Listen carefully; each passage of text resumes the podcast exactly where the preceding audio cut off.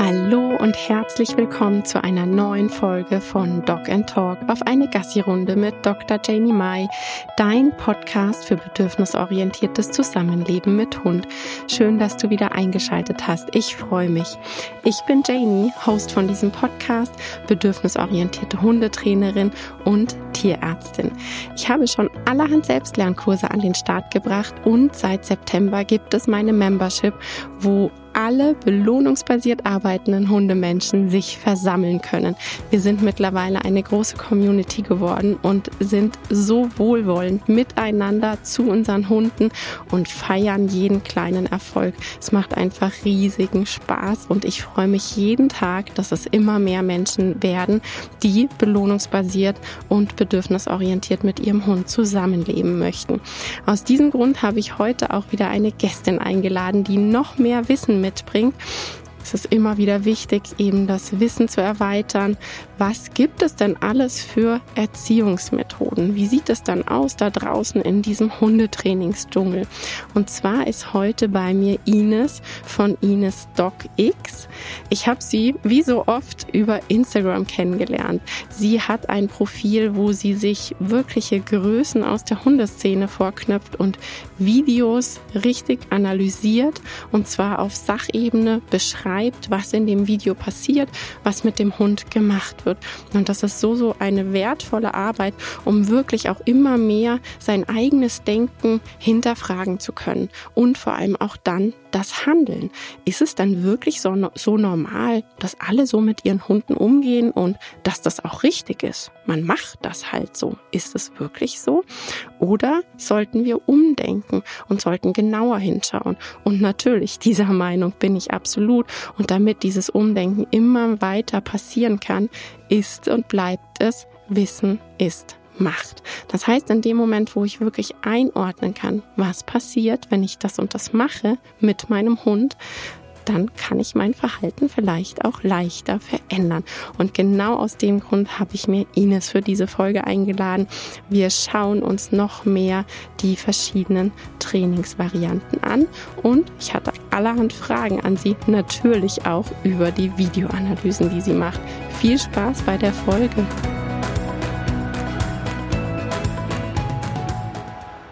Hallo Ines, vielen, vielen Dank für deine Zeit und dass du heute hier bist. Ich freue mich ganz, ganz arg. Möchtest du dich einmal den HörerInnen vorstellen, bitte? Ja, sehr gerne. Also erstmal vielen Dank für die Einladung. Also ich freue mich sehr, dass ich da bei deinem Podcast dabei sein darf. Ähm, ja, ich bin die Ines. Ich mache ein bisschen auf Instagram ein bisschen positives Hundetraining, ähm, Themen, wo ich ein paar Einblicke, Tipps gebe und unter dem Account Ines Dog X. Und ja, sonst arbeite ich in einer Hundeschule seit ein paar Jahren und gebe dort auch Kurse zu verschiedensten Themen oder bin dabei bei verschiedenen Kursen. Und ja, das ist, ähm, habe ich meine Leidenschaft darin gefunden. Ja, super, genau. Ich habe dich sozusagen ja auch über Instagram kennengelernt, wie das heutzutage bei so, so vielen ist. Und ich finde, wir sind da auch echt eine coole Bubble auf Insta, die da Aufklärung betreibt. Und ja, wir alle gemeinsam eben dieses ganz große Ziel verfolgen, dass immer, immer mehr Menschen erfahren, wie man es auch anders machen kann. Und so diese ganz alten Muster, das macht man doch so und das mache ich schon immer so, wie man das eben hinter sich lassen kann.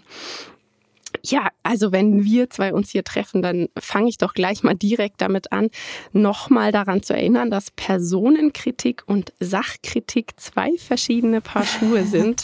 Finde ich einfach super wichtig, das erstmal auseinanderzuholen, ähm, weil das ja wirklich in dem Moment so ist, wo man Aufklärung betreibt dass das nicht nur positiv aufgenommen wird, gell? Und auch sehr ja. gerne mal mit Personenkritik vermischt wird einfach. Ja, ja, also ähm, ich mache da ja aufklärungstechnisch auch viel in die Richtung so bestimmte Videos anzuschauen und da eben diese Aufklärung zu betreiben. Mhm. Und das ich gebe mir sehr, sehr, sehr große Mühe, das wirklich zu trennen, weil ähm, ich möchte nicht einfach irgendwelche Menschen oder da beschimpfen oder wie auch immer, weil ich kenne die Menschen dahinter ja gar nicht. Und das geht ja hauptsächlich um das Thema, um die Methode. Und ich versuche es ja eben zu erklären, was da passiert Also was gemacht wird, warum das vielleicht gemacht wird und was es bedeutet im Endeffekt für den Hund, für den Menschen, für deren Beziehung und ähm, ja, mich da so gut wie möglich auf die Sache zu beschränken. Das ist natürlich von außen nicht so leicht zu trennen. Also ich kriege oft Menschen, die, also ich kriege oft Kommentare, die dann ähm, sagen, dass ich irgendwelche Menschen da jetzt äh, runter machen würde oder so, weil sie sich mhm. einfach selbst oft angegriffen fühlen, wenn sie vielleicht diese Methoden nutzen.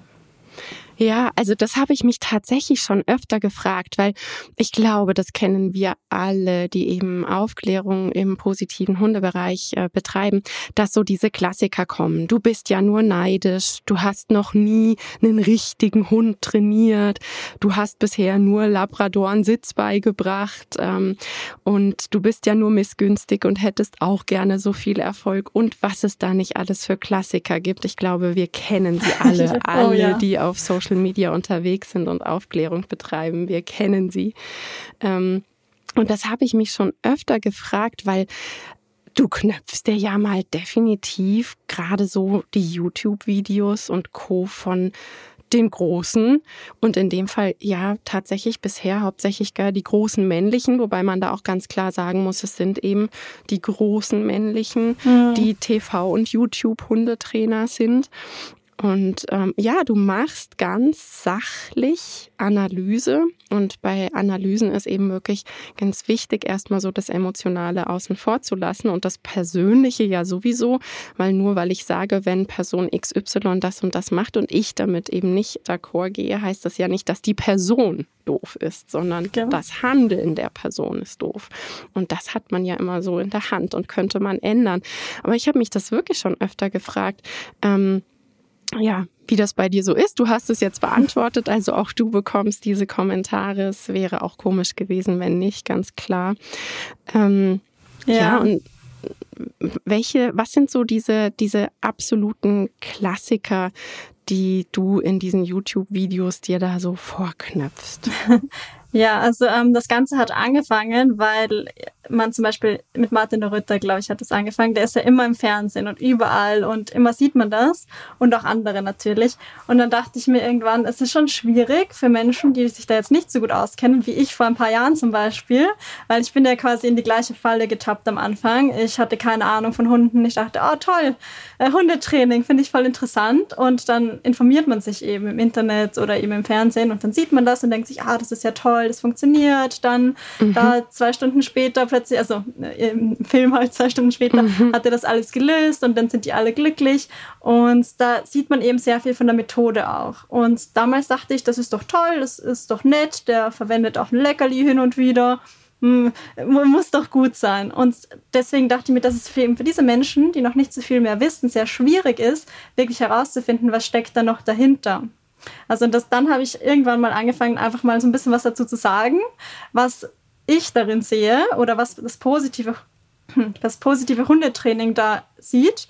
Ähm, und um einfach den Menschen ein bisschen zu helfen. Also um einfach, dass die mal merken können, ja, vielleicht ist es nicht die einzige Wahrheit. Also es gibt ja viele verschiedene Möglichkeiten, ähm, Hunde zu trainieren und das soll einfach, ich möchte jetzt nicht die Leute alle überzeugen und sagen, du musst genau das machen, mhm. sondern ich sage dir, der sagt das, ich sag das und jetzt kannst du dir überlegen, was möchtest du machen. Dass einfach diese ähm, Möglichkeit da ist. Ich glaube, ich bin jetzt ein bisschen abgekommen von der Frage. Nein, aber das, das passt total. Ähm, das wollte ich dich nämlich auch noch fragen, weil ich, ich sehe das ja ganz genauso. Ne? Keine Energie in Überzeugungsarbeit ähm, bringen, weil die Menschen, die einfach noch nicht, ich, ich denke mal so für mich, noch nicht bereit sind, das so zu sehen, die brauchen einfach noch Zeit, kommen dann vielleicht später zu uns und jedes Gesagte, was man schon mal aufgenommen hat, das bewirkt ja was. Und wenn nur im Hintergrund und in dem Moment, wo du es das fünfte Mal hörst und das fünfte Mal drüber stolperst, hat sich das einfach summiert und hat jedes Mal hat es etwas bewirkt. Aber ich sage eben auch, ne, keine Energie in Überzeugungsarbeit, ja. aber in Aufklärung, denn Wissen ist Macht. Und in dem oh ja. Moment, glaube ich, ist auch das Problem, dass wenn ich dann auf einmal so weiß, unterbewusst, was ich da gerade mache, weil die hat mir das erklärt, fühlt sich das ja kacke an. Ja, da ja. kann man ja nicht mehr um heißen Brei reden. In dem Moment, wo ich dann so richtig merke und äh, okay, so diese Außensicht habe, glaube ich, verändert sich das schon. Ja, aber jetzt zurück. Ich schubs dich ein bisschen auf die Frage zurück. Was sind so die Klassiker in den Videos, die man da so sieht? Genau. Ähm, also es die ganz Klassiker sind natürlich, also es ist sehr, sehr aversiv. Es ist sehr viel mit Hundetraining ist noch aversiv, was man so in Videos sieht. Das heißt, es geht viel darum, schnelle Lösungen zu finden, wahrscheinlich auch wegen Fernsehen und ähm, YouTube-Videos, weil man möchte einen Eindruck machen, man möchte zeigen, oh, ich mache das so und so und dann ist der Hund das Problem gelöst, der Hund ist gut, alles ist super.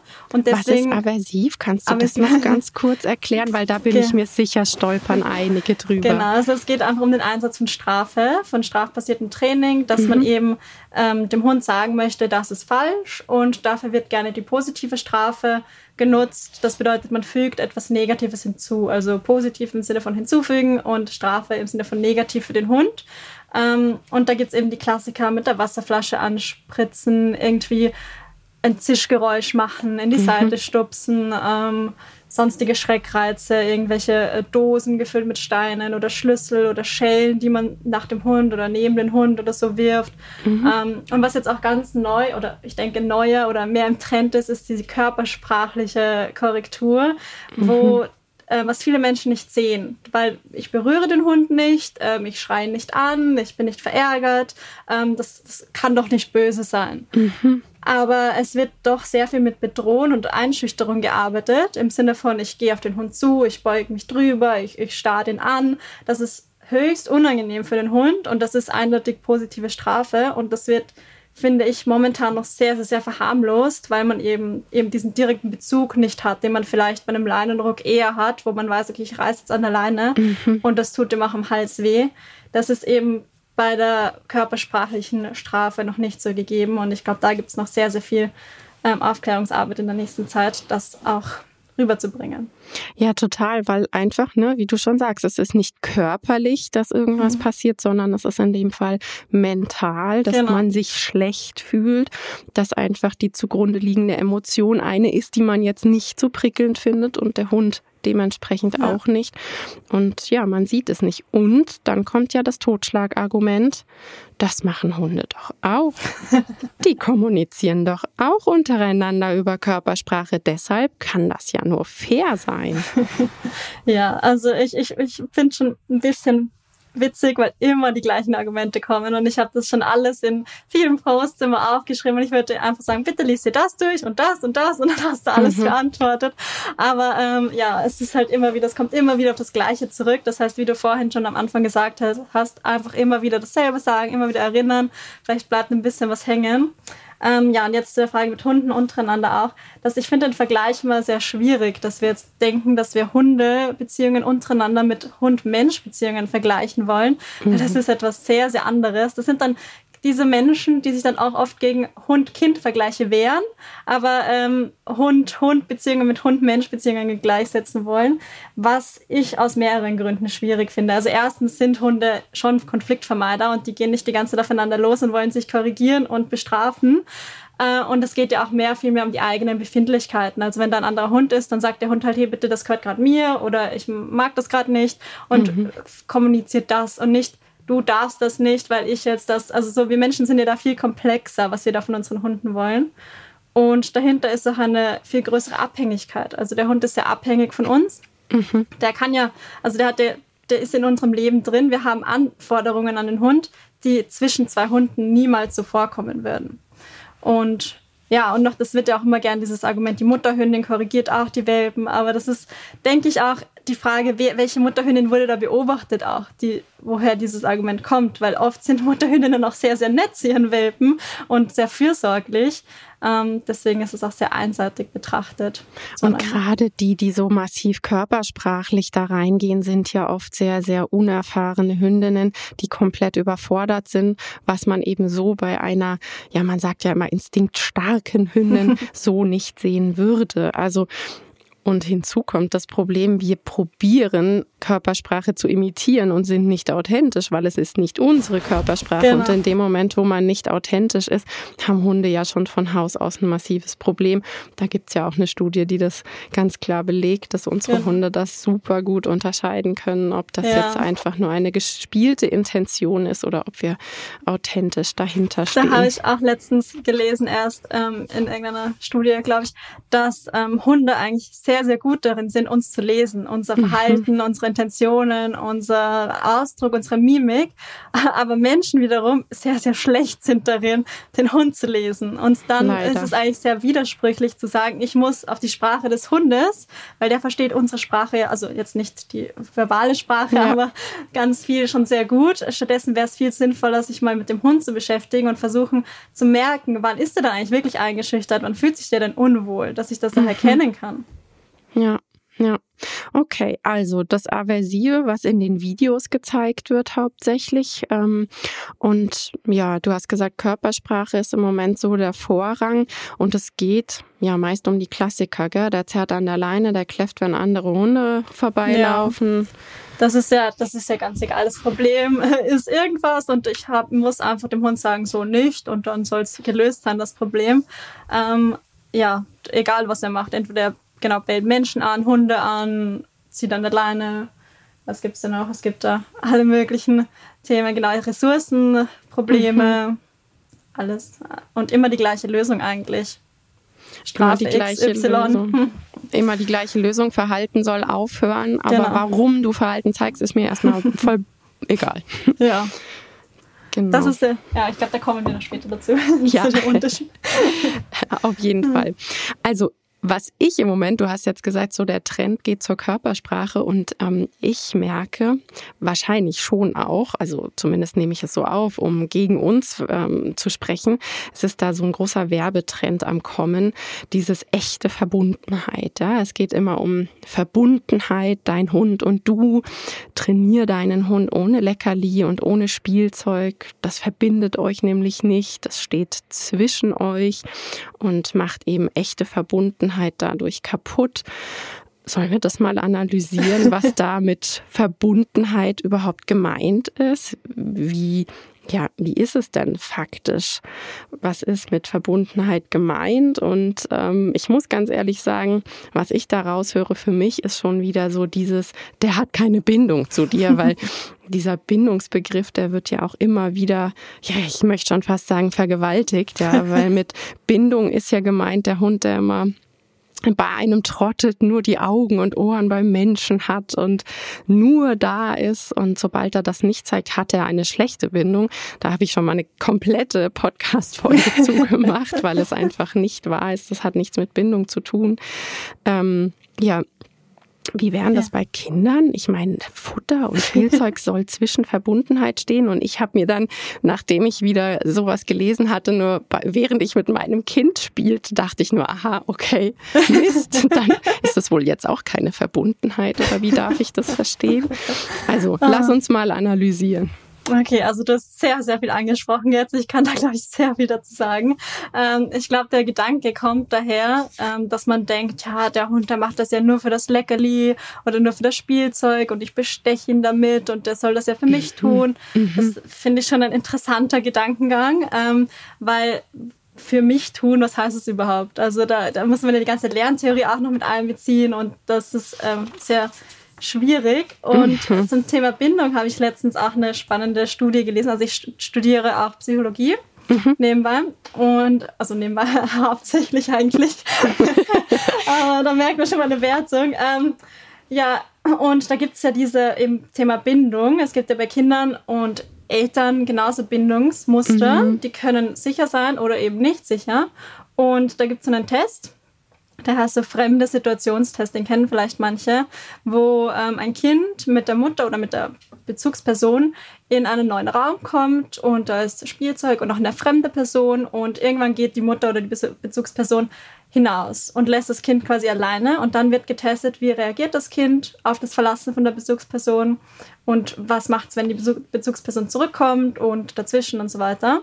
Und je nachdem kann man dann eben darauf schließen, welche Bindung zwischen Mutter und Kind oder Eltern und Kind oder Bezugsperson und Kind da ähm, wahrscheinlich herrscht. Und da gibt es vier so Bindungstypen. Ich würde die kurz vorstellen. Also da gibt es mal die sichere Bindung. Das ist das Erstrebenswerteste eigentlich. Da ähm, verhält sich das Kind so, dass wenn die Bezugsperson rausgeht, dass es beginnt zu weinen, ähm, zu schreien, versucht eben da wieder hinzukommen. Mhm. Ähm, wenn die Person wieder zurückkommt, dann sucht es sehr nach Körperkontakt und Nähe mhm. und lässt sich auch sehr schnell wieder beruhigen. Das heißt, dass der Stresslevel, der Cortisolspiegel sinkt, sinkt sehr schnell wieder, mhm. nachdem äh, die Person zurückkommt. Und dann ist wieder alles okay und das Kind ähm, erkundet dann noch wieder. Also es ist wie so ein sicherer Hafen quasi die Person. Und wenn die da ist, dann fühlt das Kind sich wohl, traut sich zu spielen, auch ein bisschen wegzugehen. Mhm. Ähm, ja, das wäre die sichere Bindung. Dann gibt es die unsicher vermeidende Bindung. Da ähm, ist das Ganze ein bisschen anders. Da ist es quasi so ein bisschen so eine Pseudo-Abhängigkeit zur Bindungsperson. Das heißt, das Kind wirkt erst sehr unbeeindruckt, wenn die Person weggeht, ähm, reagiert nicht so viel drauf, hat aber trotzdem sehr hohe Stresswerte und ähm, mhm. Cortisolspiegel ähm, und vermeidet aber das Zeigen von Emotionen. Also das ist da ein bisschen ähm, gestört. Und wenn die Person zurückkommt, dann ignoriert sie die auch eher so ein bisschen und verhält sich mehr so, ist mehr so alleine. Dann gibt es noch die unsicher ambivalente Bindung. Da ähm, verhält sich das Kind sehr, sehr übertrieben anhänglich und ähm, ist sehr, sehr panisch, wenn die Bezugsperson rausgeht. Und ähm, wenn sie dann zurückkommt, dann lassen, lassen sich die Kinder auch kaum beruhigen. Sind noch lange sehr aufgeregt, weinen immer noch, suchen trotzdem Nähe, doch irgendwie nicht. Das ist ganz ähm, auch schwierig. Und ähm, dann ist auch der Cortisolspiegel noch für längere Zeit erhöht. Also die hat noch viel länger Stress, auch wenn die Situation schon längst wieder vorüber ist. Und dann gibt es noch so eine desorganisierte Bindung, wo alles nicht so ganz zusammenpasst und das Verhalten ein bisschen widersprüchlich ist, das Kind sehr hilflos und ohnmächtig sich fühlt und gar nicht weiß, wie es jetzt umgehen soll mit der Situation, mit diesem Stress. Und da ist irgendwie so dauerhaft ganz viel Stress da. Mhm. Und das ist deshalb spannend, diese Elternkinder, weil ähm, diese Studie vor kurzem erst in Wien auch ähm, abgewandelt wurde für Hunde. Wo hat, mhm. Da hat man dasselbe getestet, weil man hat schon mehrmals wissenschaftlich ähm, festgestellt, dass man Eltern-Kind-Beziehungen oder Bindungen mit Hund-Mensch-Bindungen vergleichen kann. Das ist natürlich nicht gleich, weil Hunde ein bisschen auch anders ähm, binden Klar. und auch schneller wieder an neue Menschen zum Beispiel und so. Aber es ist sehr viel vergleichbar. Also man mhm. kann da wirklich vom einen aufs andere schließen. Und äh, man hat es dann eben getestet und die Hunde haben genauso diese vier Bindungs- ähm, Muster gezeigt. Also entweder die sichere Bindung, dass sie auch den Menschen gesucht haben und sobald es zurückgekommen ist, Körperkontakt wollten und sich dann wieder beruhigt haben. Oder eben die unsicheren Bindungen, wo der Hund dann eben sich mehr auch weggedreht hat, den Körperkontakt nicht so gut annehmen konnte und das Ganze eben nicht so harmonisch war. Ähm, und ja, und die Verteilungen zwischen diesen Bindungsmustern ist ziemlich ähnlich wie bei Kindern. Da ist nämlich die sichere Bindung die häufigste, zum Glück. Das sind so 70 Prozent circa. Aber die unsicheren Bindungen, die beiden, sind circa 15 Prozent. Und das ist ziemlich viel. Mhm. Ähm, 15 Prozent der Kinder oder auch Hunde, die eben so einen unsicheren Bindungstyp zu ihren Besitzern, Menschen, Bezugspersonen haben, mhm. ähm, ist sehr nicht gut. Ja. Und da war auch, ähm, also man kann auch herausfinden, warum diese Bindungen so entstehen. Und zum Beispiel ein großer Punkt war so die Feinfühligkeit von den Menschen, von den Besitzern. Also wenn diese empathisch waren, auf den Hund eingegangen ist, sind, dann ähm, konnte man dadurch gut auf eine sichere Bindung schließen. Und mhm. bei den unsicheren Bindungen war das nicht so der Fall.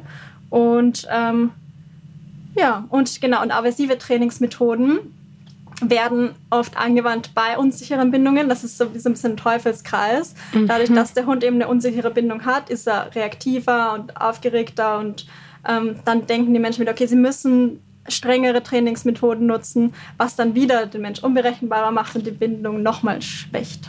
Mhm. Ja, so, so viel zu diesem ganzen Thema. Das ist jetzt ein langer Monolog, aber ich fand das sehr, sehr spannend, als ich das gelesen habe, dass man das wirklich sehr, sehr gut vergleichen kann und dass da eben schon wissenschaftliche ähm, Belege dazu gibt. Ja, genau, weil zu dem Thema, da hatte ich auch mal ähm, Dr. Iris Schöberl bei mir, da haben wir mhm. eine ganze Podcast-Folge nur zu dem Thema gemacht, weil ich das auch so extrem ja. wichtig finde, weil es eben augenöffnend ist, dass gerade die Hunde, die null Umwelterkundung betreiben und das nur machen, faktisch, wenn sie geschickt werden, wenn sie ja. es erlaubt bekommen, dass es eben nicht eine gute Bindung ist und schon gar keine sichere Bindung ist.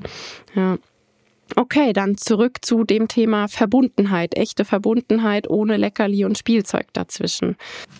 Ja, also ich finde, das geht ein bisschen nachher mit der Bindung mhm. ein bisschen, weil man, ich glaube, dass diese Verbundenheit auf die Bindung anspielen soll, dass man denkt, wir haben eine gute Bindung, wenn wir uns eben ohne solchen anderen Dingen ähm, beschäftigen können. Also wenn der Hund, wenn wir das nur gemeinsam machen. Aber das ist, finde ich, eine sehr unrealistische Vorstellung und nicht sehr alltagstauglich, weil gerade Futter oder Leckerli, das sind ja Bedürfnisse vom Hund, das sind ja mhm. Grundbedürfnisse und die kann ich nicht einfach weglassen. Also ich muss den Hund ja füttern und ich muss mit dem Hund also auch Zuneigung und so und Aufmerksamkeit, das sind ja alles Grundbedürfnisse vom Hund und, und definitiv ja auch Spiel. Ähm, Gerade genau. deshalb lieben wir ja unsere Hunde und sind auf Platz eins der Haustierlisten, weil sie bis ins hohe Alter verspielt sind, wie wir Menschen. Auch das ist ja, ja eine Sache, die wir, die wir wieder gleich haben, ja, dass eben dieses bis ins hohe Alter verspielt sein und es steht ja nicht dazwischen, sondern man macht es gemeinsam. Genau das schafft ja Verbundenheit, ja, wenn man eben weiß, wie man miteinander spielt. Ich finde immer, es gibt nichts Schöneres, als seinen eigenen Hund mit seinem allerbesten Kumpel zu beobachten, wo man genau weiß, die kennen sich in- und auswendig und jeder weiß genau, wie er was zu nehmen hat. Und die sind doch so verbunden wie nur irgendetwas, ja, wenn genau. die miteinander spielen. Und na klar, wir können nicht, ja schon auch so ein bisschen wie Hunde spielen. Aber mit Spielzeug macht es nochmal deutlich mehr Spaß. Zumindest geht es mir mit meinen drei Hütehunden. Genau. Aber ja, das ja. ist auch ein gemeinsames Erlebnis und gerade ja. solche gemeinsamen Dinge fördern ja diese Verbundenheit, das sich kennenlernen, sich äh, ja, gemeinsames machen.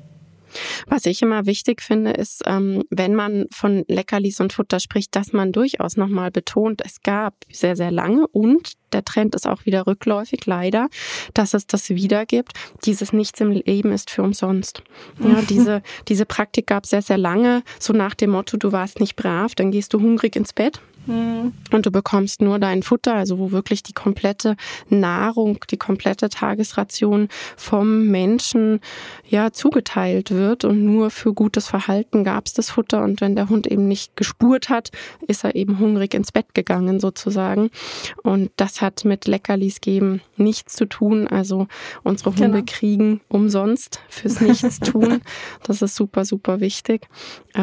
Leckerlis sind on top und nochmal ja. auf einem ganz anderen Level als genau. die Grundversorgung. Da äh, spielt man ja auch mit, Abhäng mit der Abhängigkeit nochmal genau. viel mehr. Also ich, ich, ich zwinge den Hund ja eigentlich dazu mitzumachen, weil entweder du machst mit oder du verhungerst. Da ist ja die Entscheidung nicht mehr so schwer für den Hund, ob er jetzt da mit trainiert oder nicht. Aber das ist ja hat alles nichts mit einer guten Bindung zu tun oder Verbundenheit oder sonst irgendwas, sondern das ist einfach nur Abhängigkeit machen und Missbrauchen von der Macht eigentlich, die der Mensch hat ja. von einem Hund. Definitiv, das fällt in die Schublade von richtig klassischem Adultismus, weil wir es halt können und die Macht haben. Ganz genau, ganz, ganz üble Kiste und hat nichts mit Motivationssteigerung zu tun. Ähm, ja, wie würde das dann faktisch funktionieren? Ähm, eine Erziehung ich möchte von meinem Hund mit Hundegehirn, dass er in der menschlichen Welt sich so und so verhält. Das heißt, wir sind in der Notwendigkeit, weil wir diese Zwangs-WG eröffnet haben, dass wir ihnen etwas beibringen müssen. Wie würde das aussehen, wenn wir ihnen was beibringen wollen ohne Belohnung, ohne Spiel? Das ist ja ganz spannend, weil ohne Belohnung, oft wird der Belohnung einfach gleichgesetzt mit Futter. Mhm. So, ich will kein Leckerlis verwenden, ich will nicht mit Belohnung arbeiten. Dabei Belohnung ist ja viel, viel, viel mehr. Also ja. Belohnung ist alle, jede positive Konsequenz auf ein Verhalten. Und ich kann gar nicht ohne Belohnung meinen Hund trainieren. Also es immer irgendwann folgt immer was Positives und dann ist es eine Belohnung ähm, oder eine Verstärkung eben, je nachdem, wie man es jetzt nennen möchte. Ja. Das heißt, erstens ist das gar nicht möglich. Ähm, natürlich kann man ohne Futter, das kann man auch positiv ohne Futter trainieren, wenn, weiß ich nicht, der Hund das nicht will oder wenn ich das nicht will, wie auch immer es geht, ist möglich. Ähm, es macht es halt manchmal einfacher, wenn man sich diese Hilfsmittel nimmt, dass man kann eben gezielter belohnen. Wenn ich sage, ja, ich mhm. arbeite mit Belohnung, dann kann ich das ja viel besser einsetzen, als wenn ich sage, ich möchte gar nicht belohnen, weil dann, wie ich schon gesagt habe, irgendwas wird immer belohnt und ich kann es viel besser steuern. Wenn ich sage, aktiv, das möchte ich belohnen, das möchte ich belohnen, dann ist es viel äh, viel besser eingesetzt, viel zielgerichteter und ich kann auch das Verhalten viel besser in die Richtung steuern, wie ich es haben möchte. Ja, mir fällt jetzt gerade, ich, ich, ich habe diesen Satz, ne? Ich bin ja hier in Bayern, ich habe diesen typisch bayerischen Satz im Kopf. Nicht gestraft ist gelobt genug. Naja. Auch das wäre ja dann, ne, wenn die Strafe aufhört, ist es ja, genau. eine Belohnung. Den Satz kennen wir hier auch ganz viel. Okay, ja. also es ist faktisch erstmal gar nicht möglich, komplett ohne Belohnung zu arbeiten. Und wenn man jetzt ganz ganz klar sagt, hey, bei uns arbeiten wir ohne Futter und ohne Spielzeug, wie würde das dann ablaufen? Äh, ja, das kommt darauf an, wie man das dann umsetzt. Also man könnte natürlich trotzdem noch mit Belohnung arbeiten. Also wenn man nur sagt, ich schließe Futter und Spielzeug aus, hat man ja noch immer eine große Bandbreite an anderen Belohnungen, also Umweltbelohnungen oder wie auch immer. Mhm. Ähm, man nimmt sich halt nur zwei Dinge weg, die der Hund sehr toll findet und mit denen man ihn gut ähm, motivieren könnte. Ähm, und ja auch spezielle Hormone. Also ich finde immer, genau. Futter ist ja auch so extrem wichtig durch die Hormone, die wir auslösen. Genau. Also es hat ja ganz viele positive Effekte auch auf den Hund und auf das Lernverhalten mhm. und die Motivation. Ähm, ja, und wenn man das halt nicht möchte, meistens sind es ja nicht die positiven Trainer, die das nicht möchten, mhm. sondern ja, eher, durch die Bank weg. sondern eher die, die halt dann eben generell meinen, na, Belohnung braucht man nicht, Futter braucht man nicht. Ähm, und die, ich trainieren dann halt hauptsächlich, so wie wir das dann in den Videos sehen, mit Hemmen, mit ähm, Warten, bis das negative Verhalten, das unerwünschte Verhalten gezeigt wird, um dann den Deckel quasi draufhalten zu können, die Symptome zu bekämpfen, ähm, immer wieder zu sagen, das nicht, das nicht, das nicht, ähm, in dem Gedanken einen Rahmen zu schaffen, wenn der Hund weiß, was er alles nicht darf, dass er irgendwann draufkommt, was er schon darf, äh, was sich jetzt ein bisschen lustig anhört, wenn man das so äh, erklärt. Wenn man selber nicht in der Situation ja. ist, ja. Aber wenn man sich vorstellt, man ist selber in der Situation und kriegt immer nur Nein, Nein, Nein gesagt. Hey, genau. Wow. Also man macht sich sehr unnötig schwer, dachte ich gerade, weil der Mensch, der sagt, das nicht, das nicht, das nicht, das nicht, bis der Hund irgendwann das zeigt, was man schon möchte, dabei könnte man einfach sagen, bitte tu doch das und mhm. das belohne ich. Und dann wäre es einfach viel leichter auch für den Menschen. Mhm. Ähm, sondern vielleicht einfach der Mensch, es ist, glaube ich, gerade diese Bestrafung und dieses Deckel drauflegen oft die schnelle Lösung, die einfache Lösung und befriedigt dann vielleicht eher an Mhm. Genau, vermeintlich. Befriedigt dann eher ein Bedürfnis von Menschen, zu sagen, ich will das aber nicht und das muss ich jetzt ähm, deutlich machen, das muss ich dem jetzt sagen. Ähm, so, okay, hu, Ärger weg, ähm, ich habe es gesagt, so ist es nicht, aber damit wird das der Hund überhaupt nicht abgeholt und ähm, mhm. wie, wie wir schon vorhin gesagt haben, man sieht ja nicht sofort, was das für Schaden anrichtet. Das kommt ja oft erst über die Zeit, ähm, wenn das Verhalten nicht weggeht, wenn es schlimmer wird, wenn andere Verhaltensweisen auftreten. Mhm. Ähm, und das ist ja eben nicht immer gleich sichtbar. Ähm, ja. Mhm. Ja, und es kommt ja dann auch immer, immer wieder. Also der Hund hat ja schlussendlich nicht nachhaltig gelernt und schon gar nicht in verschiedenen Erregungslagen an verschiedenen Orten. Und dementsprechend hat er A, nicht die Strategie, bei Stress hilft mir mein Mensch und mhm. ist der sichere Hafen, hast du es vorhin genannt. Mhm. Und B, eben keine sichere Strategie. Und dann sind wir in diesem, der fragt immer wieder nach, der merkt sofort, sobald ich mal nicht so fit bin. Ja, und was es da alles gibt. Du kennst Genau, und es ist ja auch sehr personenbezogen. Also wenn ja. ich jetzt immer den strafe, das ist, es geht ja oft auch darum, dass der Hund einfach mehr Angst hat vor meiner Strafe, als vor, wenn er jetzt zum Beispiel Angst hat vor irgendwas und er bellt deswegen und ich möchte das mhm. nicht und mhm. ich strafe ihn, dann kann das ja nur funktionieren, wenn der mehr Angst hat vor meiner Strafe als vor dem anderen Angstauslöser. Dass er sagt, okay, ich mache lieber gar nichts, dann kommt die Strafe nicht mehr. Aber das ist ja auch nicht generalisiert auf andere Personen. Dann mhm. geht der Hund mit dem anderen spazieren, wenn die Person zum Beispiel Kinder hat und dann ist es ja, kann man das ja nicht einfach umlegen, weil der Hund, wie du gesagt hast, nicht gelernt hat, mit dem umzugehen oder eben, weil die Angst nicht behandelt wurde und die Angst nicht gelöst wurde. Mhm. Ja, das ist tatsächlich so ein ganz wichtiger Punkt. Das habe ich nämlich auch immer wieder, dass, hm, dass sich dann manche Leute so falsch fühlen. Ja, ich leite den nicht ordentlich, sondern er beschützt mich, weil ich ihn nicht ordentlich lenke und ich da nicht sozusagen die Führung übernehme, sondern es ist eben genau das, was du gerade erklärt hast. Genau, ja, gerade dieses Führung übernehmen, das sind ja auch noch sehr viel so alte, veraltete Gedankenmuster mhm. drin, dass man denkt, eben der Hund braucht einen Rudelführer und ähm, aber das, wie das spricht sich ja auch nicht mit einem Rahmen, mit Orientierung geben, mit wohlwollenden Grenzen, mit zu sagen, so funktioniert das, so funktioniert unsere Welt. Ähm, das ist ja was ganz anderes als dieses ähm, strenge, böse und das darf er nicht und das muss ich verbieten, sonst tanzt er mir auf der Nase herum. Ich glaube, mhm. das ist auch mit sehr vielen Ängsten verbunden von den Menschen, die oh, dann diese Tipps bekommen. Ja, absolut immer. Okay, also das heißt, wenn wir das zusammenfassen, ist da am Ende gar nicht wirklich Verbundenheit ähm, gemeint im Sinne von, so wie ich es immer in meinem Kopf habe, so dieses, ne, mein Hund und ich voll das starke Team, wir gegen das Leben und ähm, wir schaffen das gemeinsam, sondern es ist dann eher eben dieses, der Hund macht nichts mehr, er verhält sich nicht. So ist es immer oh, am liebsten. Ja. Genau, das ist ja dann äh, diese erlernte Hilflosigkeit. Das kann man ja so ein bisschen vergleichen mit so Depressionen von Menschen, die mhm. gelernt haben, egal was ich mache, es bringt eh alles nichts, mache ich halt gar nichts. Bin ich halt hilflos ausgeliefert der Situation, dem Boss, wie auch immer. Ähm, und genauso fühlt sich der Hund dann. Der sagt einfach, okay, ich mache lieber gar nichts, weil es könnte wieder die Strafe kommen und ich bin sowieso nicht selbst wirksam. Ich kann nicht ähm, beeinflussen, was mir passiert, was in der Situation passiert, was eigentlich eine sehr, sehr, sehr wichtige Kompetenz ist, auch für den mhm. Selbstwert von dem Hund. Und das geht alles verloren und dann sieht der Hund vermeintlich brav aus und äh, gut erzogen, weil er halt einfach immer nur neben seinem Menschen geht und dann mhm. halt nichts macht, nicht reagiert. Und das scheint für manche Menschen eine Wunschvorstellung zu sein, aber da ist ja alles verloren gegangen. Der Hund ist ja nicht mehr, der Charakter ist, zeigt und zeigt er nicht mehr und man hat sehr viel seinen Hund eher ja, sehr klein gemacht und das ist sehr traurig, wenn man sich das mal genauer anschaut, was da passiert ist. Ja, total. Also ich weiß noch, dass ich früher dann diese Hunde, wenn sie zu mir gekommen sind, immer ins mhm. Tricktraining geschickt habe, mhm. weil ne, Tricktraining, Dogdance, das ist gar nicht denkbar, wenn der Hund sich nicht traut zu tun und zu denken und ich probiere jetzt mal und ähm, ja, eigentlich echt nur schade durch die Bank weg. Du sagst es richtig. Ja. ja, ich hätte jetzt angesprochen, was, was ist so der, der Unterschied bei uns, mal abgesehen davon, dass wir eine Hobbyliste und eine Belohnungsliste haben, die richtig lang ist, verschiedene Erregungslagen, verschiedene Orte einbezieht. Ähm, ja, sag mal, was, was ist denn so der größte Unterschied, wenn wir den darstellen wollen?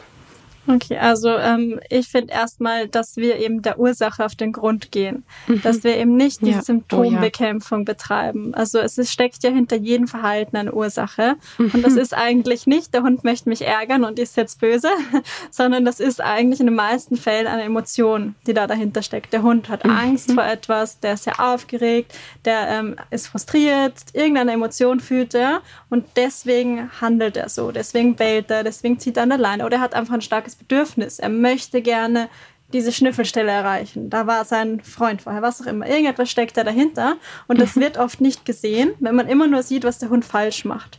Wenn ich immer nur sehe, okay, jetzt macht er das schon wieder, jetzt zieht er mich dahin, jetzt bellt er, oh, jetzt macht er so nervig, dann sieht man nicht, was da eigentlich dahinter steckt. Und dann kann man auch nicht an dieser Ursache arbeiten. Mhm. Und das ist, ähm, dann ist man eben in diesem Teufelskreis von immer nur Deckel drauf, nenne ich das gerne, also den kochenden Topf mit dem, der Ursache unten, die kocht weiter.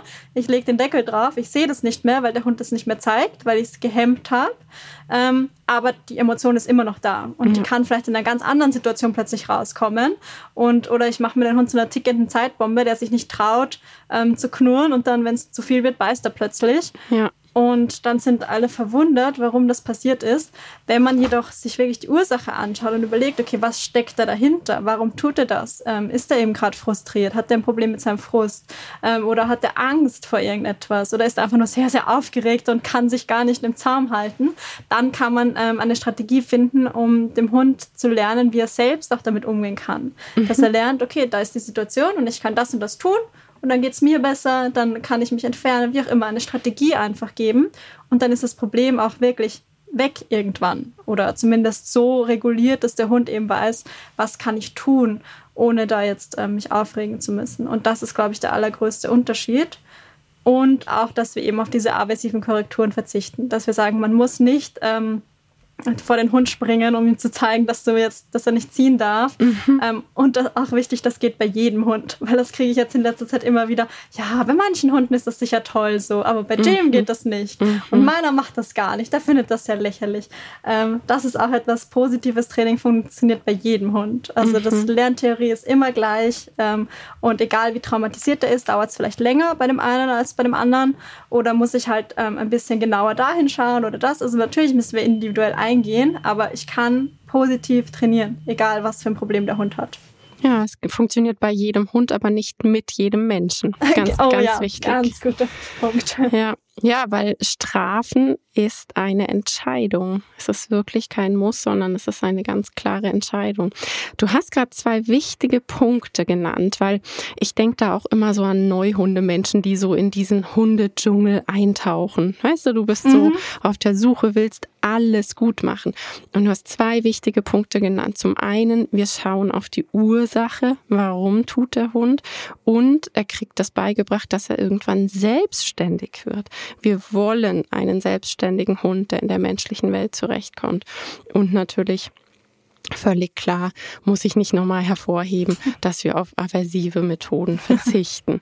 Aber diese zwei Punkte, auf die kannst du, wenn du neu in den Hundedschungel einsteigst, schon mal achten. Dieses auf Ursachen und nicht einfach nur der Macht und wir machen es weg, sondern die Ursache suchen, ich sage immer Detektiv spielen und eben diese Selbstständigkeit, die dastehen soll am Ende.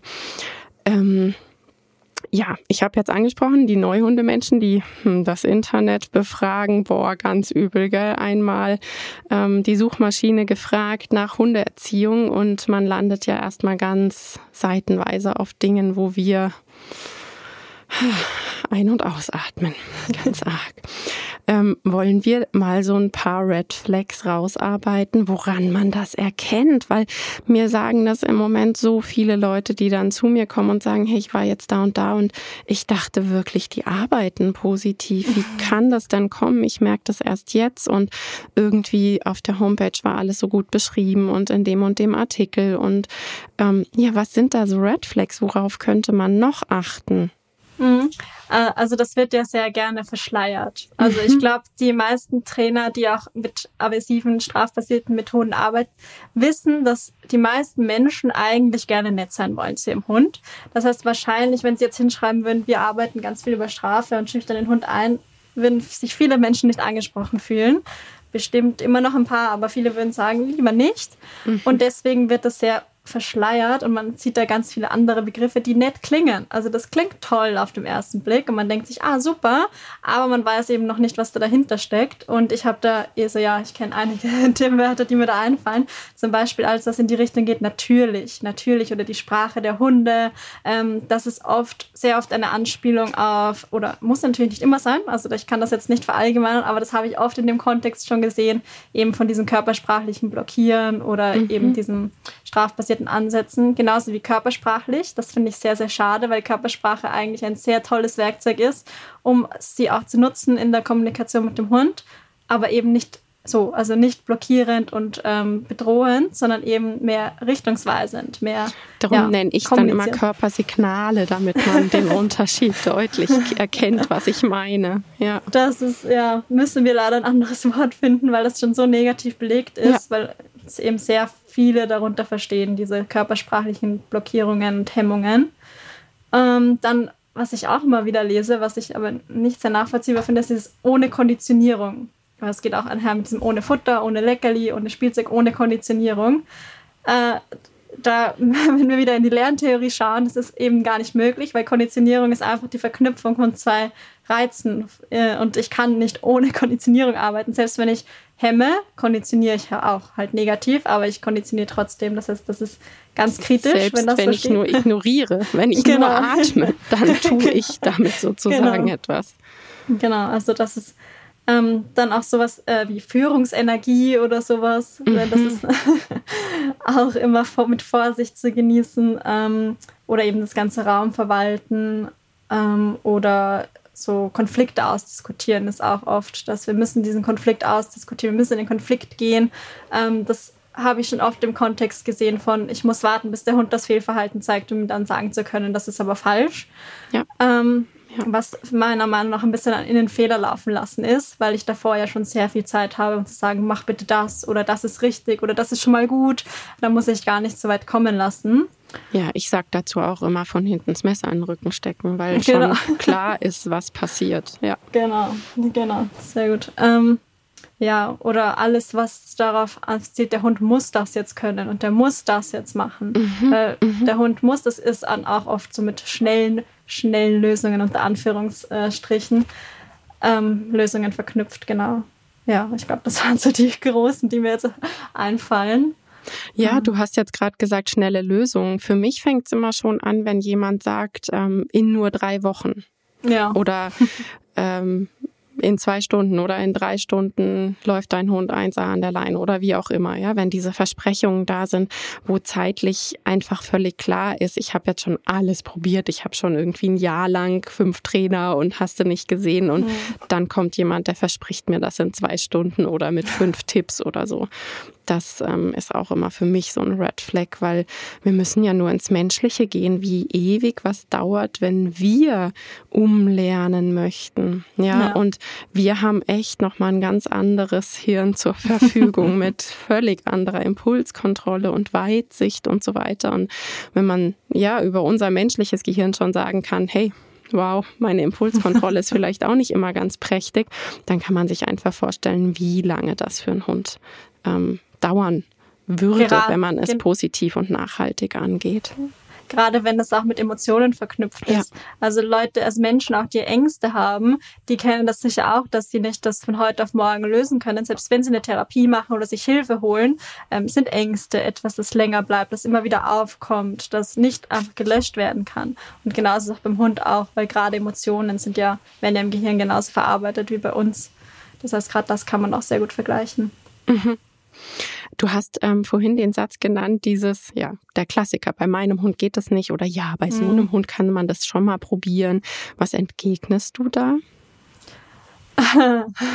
ähm, ja, also ich habe gemerkt, dass das oft damit zusammenhängt, dass die Menschen es einfach noch nicht besser wissen. Mhm. Und da habe ich letztens, also schon länger her, einen Post mal gemacht zum Thema kognitive Dissonanz. Das kennen vielleicht nicht so viele. Das, da geht es darum, dass wenn ich etwas höre, was äh, nicht meinen Werten entspricht, also äh, ich, oder wenn ich etwas mache, was nicht meinen Werten eigentlich entspricht, also ich weiß, ich strafe meinen Hund, finde das eigentlich nicht gut und dann sagt mir auch noch jemand, das ist nicht gut, aber ich kann es nicht anders, dann habe ich halt entweder die Möglichkeit, es zu lernen, es besser zu machen und diese Dissonanz, die sich da ergibt, also dieser Widerspruch, den aufzulösen. Oder ich mache es mir einfacher und ähm, mache so eine Scheinlösung, dass ich einfach sage, nein, das stimmt ja nicht. Ihr, ihr sagt das alles falsch, ihr habt ja Unrecht, das muss so sein und versuche irgendwie mein Bild mich zu rechtfertigen, dass ich nicht eingestehen muss, dass ich was falsch gemacht habe vielleicht oder dass ich was besser machen könnte, weil das ist natürlich unangenehm, wenn man da jetzt das jahrelang so gemacht hat und plötzlich irgendwie draufkommt, vielleicht war das doch nicht so gut